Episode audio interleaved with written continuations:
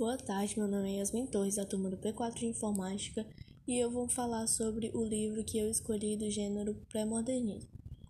O livro que eu escolhi foi escrito por um dos escritores brasileiros mais conhecidos, de nome José Renato Monteiro Lobato. Isso até mudar o nome para José Bento Monteiro Lobato. Nasceu no dia 18 de abril de 1882 em Taubaté. Foi membro da Academia Paulista de Letras e desde cedo ele tinha um grande interesse pela leitura. Quando adolescente, ele foi para São Paulo estudar no Instituto de Ciências e Letras e mais tarde ingressou na Faculdade de Direito, onde se formou no ano de 1904. Ele começou a trabalhar na cidade de Areias, no Vale do Paraíba, e além de trabalhar como promotor, Monteiro Lobato também escrevia para algumas revistas e jornais.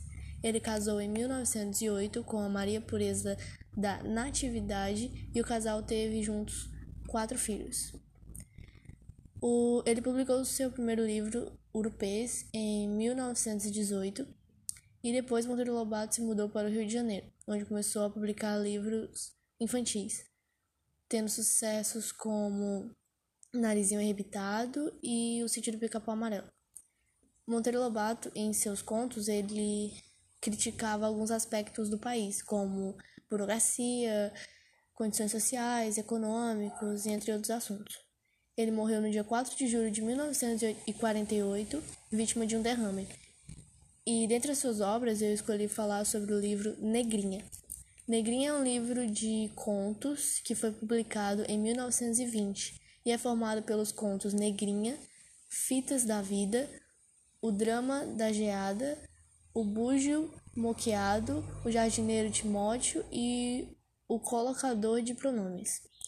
Mas para a apresentação não ficar muito longa, eu resolvi falar só sobre um dos contos que é que tem o mesmo título do livro, Negrinha.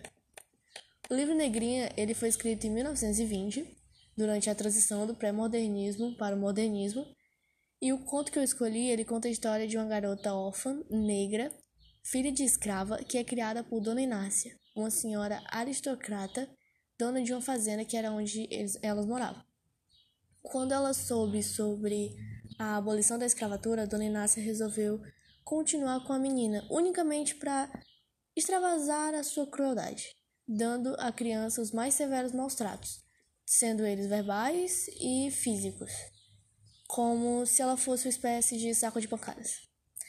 Dona Inácia, ela descarregava na menina toda a sua amargura e frustrações e se sentia muito satisfeito com isso, chegando ao ponto até de, como diz no livro, o seu rosto ganhava um brilho todo especial só imaginar os mais diversos castigos que poderiam ser aplicado, aplicados na criança. Eis que em um determinado dia, a dona Inácia recebeu em sua fazenda a visita das suas sobrinhas, que tinham vindo da capital para passar uma temporada de férias. Nesse momento, ocorreu uma reviravolta no cotidiano da negrinha porque quando as meninas chegaram, elas vestiam roupas elegantes, elas eram alegres, agitadas, e por um momento a negrinha pensou que elas seriam logo castigadas pela bagunça e pelo barulho que elas estavam fazendo, assim como ela era castigada se ela fizesse barulho, mas não teve nenhum castigo. Que ali ficou claro para a negrinha a imensa diferença que existia entre ela e aquelas meninas que estavam de visita. As meninas da capital quando notaram a presença da negrinha, elas imaginaram que ela poderia ser uma companhia a mais nas brincadeiras durante esse tempo que ficariam na fazenda e deram a ela uma boneca. A reação da negrinha e a maneira desajeitada com o brinquedo novo fez as meninas acharem muita graça dela, porque afinal era a primeira vez que a negrinha estava tendo contato com o brinquedo. E nesse período das meninas da fazenda, a dona Inácia ela livrou a negrinha de maldosos tratamentos que ela já estava acostumada, porque ela estava vendo que seus sobrinhos estavam felizes por terem com quem brincar.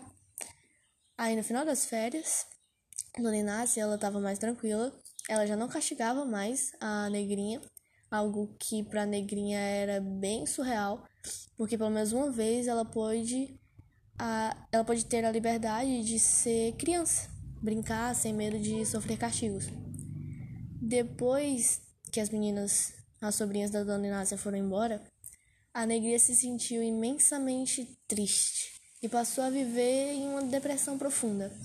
Ela ficou ali no seu canto, aos poucos, até que ela morreu, esquecida por todo mundo.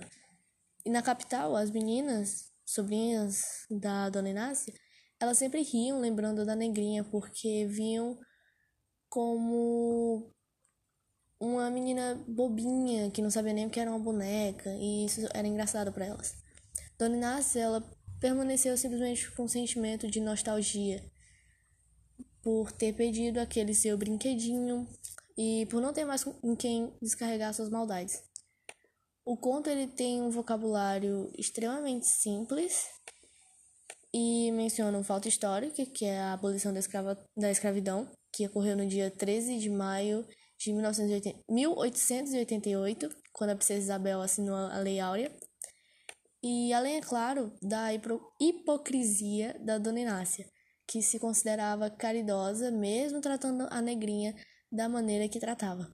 O próprio conto menciona que ela possuía um lugar reservado no céu, que é um, um termo bem irônico, considerando as coisas que ela fazia.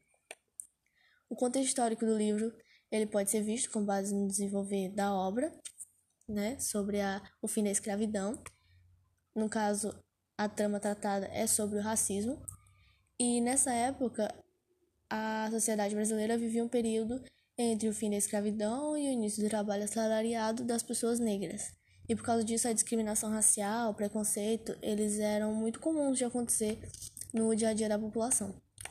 A obra ela tem uma escrita como eu já falei, simples e tem é de maneira meio crítica e social e faz observações ao pensamento das pessoas daquela época que ainda não aceitavam o fim da escravidão, tendo uma linguagem bem racista, até às vezes um pouco pesada, o que fez o livro sofrer algumas críticas, mas ela é uma linguagem que foi usada exatamente para demonstrar a verdadeira índole da sociedade, a verdadeira face da sociedade daquela época que na verdade era hipócrita, classista, racista, opressora, cínica, enfim.